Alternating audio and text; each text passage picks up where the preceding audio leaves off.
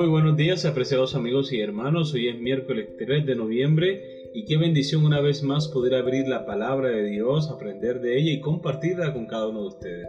Así es, amor, qué privilegio tenemos poder acercarnos a nuestro Dios, saber que cada mañana que nos acercamos a Él, Él está dispuesto a recibirnos, a dirigirnos y a hablarnos con todo el corazón. Así que vamos a escucharlo. Con ustedes, Stephanie Franco y Eric Colón. Bienvenidos.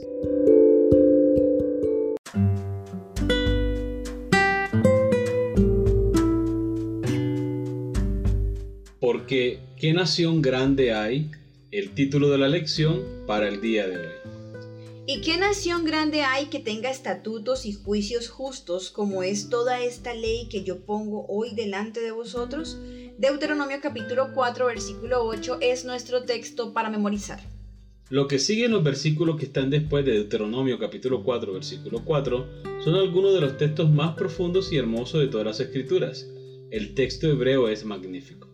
Se podría argumentar que, en esencia, el mensaje de Deuteronomio se encuentra aquí mismo y todo lo demás es comentario. A medida que leas estos versículos, piensa en las diferentes formas en las que este principio también podría aplicarse a nosotros hoy. Vamos a leer Deuteronomio capítulo 4 versículos 5 al 9. ¿Por qué será que el Señor a través de Moisés dijo esto a Israel? Mirad que yo os he enseñado estatutos y decretos, como Jehová mi Dios me mandó, para que hagáis así en medio de la tierra en la que vais a entrar para tomar posesión de ella. Guardadlos pues y ponedlos por obra, porque ellos son vuestra sabiduría y vuestra inteligencia ante los ojos de los pueblos, los cuales oirán todos estos estatutos y dirán, ciertamente pueblo sabio y entendido, nación grande es esta. Porque, ¿qué nación grande hay que tenga dioses tan cercanos a ellos como lo está Jehová nuestro Dios en todo cuanto le pedimos?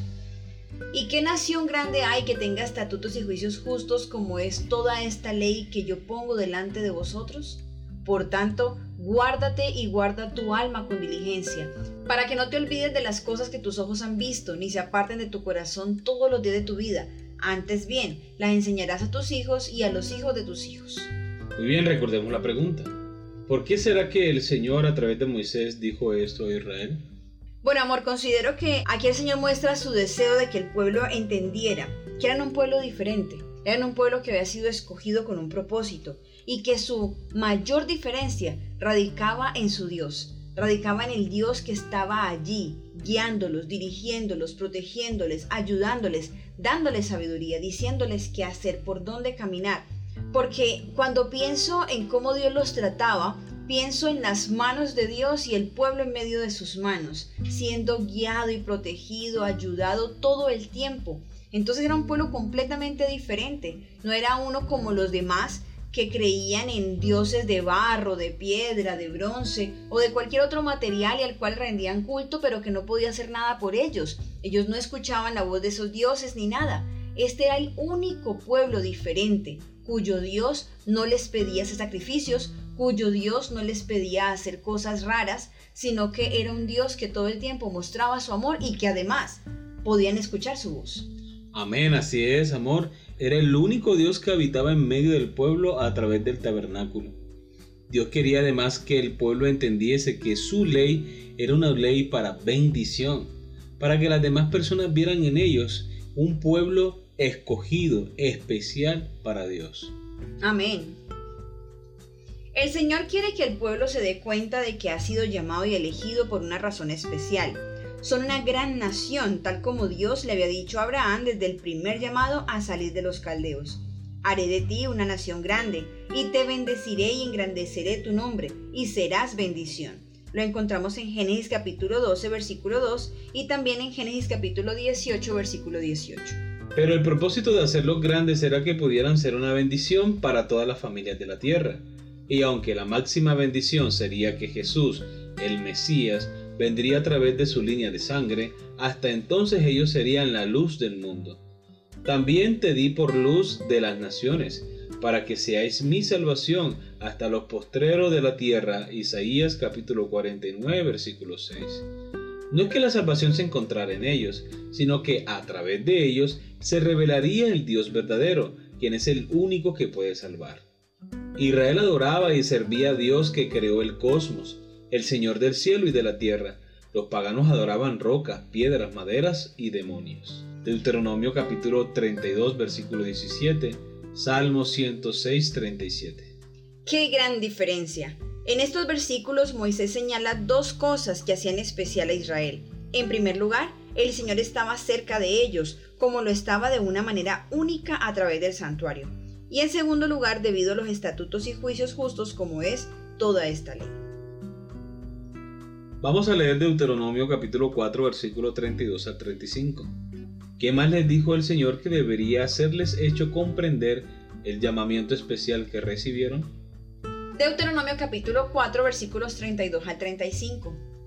Porque pregunta ahora si en los tiempos pasados que han sido antes de ti, desde el día en que creó Dios al hombre sobre la tierra, si desde un extremo del cielo al otro se ha hecho cosa semejante a esta gran cosa, o se haya oído otra como ella. ¿Ha oído pueblo alguno la voz de Dios hablando de en medio del fuego como tú la has oído sin perecer? ¿O ha intentado Dios venir a tomar para sí una nación de en medio de otra con pruebas, con señales, con milagros y con guerra, y mano poderosa y brazo extendido, y hechos aterradores como todo lo que hizo con vosotros Jehová vuestro Dios en Egipto ante tus ojos? A ti te fue mostrado para que supieras que Jehová es Dios y que no hay otro fuera de él. Muy bien hermanos, recordemos la pregunta. ¿Qué más le dijo el Señor que debería haberles hecho comprender el llamamiento especial que recibieron? Bueno, aquí el Señor está tratando de recordar o refrescar su memoria. Les está haciendo entender que Él ha hecho cosas grandes por ellos. Lastimosamente el pueblo tendía a olvidar, así como nosotros muchas veces olvidamos. ¿Qué olvidaba el pueblo? El pueblo olvidaba todo lo que había acabado de hacer el Señor hacía unos minutos, hacía unos días, hacía unas semanas, y otra vez se quejaban y entonces empezaban a renegar y buscaban excusas para desviarse. Pero Dios aquí les está recordando, les está refrescando la memoria diciéndoles, mira, yo hice esto por ti, recuerda que hice esto, hice aquello. Y les está mostrando que ningún otro pueblo alrededor del que ellos puedan tener conocimiento tenían un Dios que hiciera lo mismo por ellos, lo mismo que Dios había hecho por ellos durante todo el tiempo. Amén, así es, ellos tenían un Dios real que se interesa por sus necesidades que escucha y además contesta sus oraciones.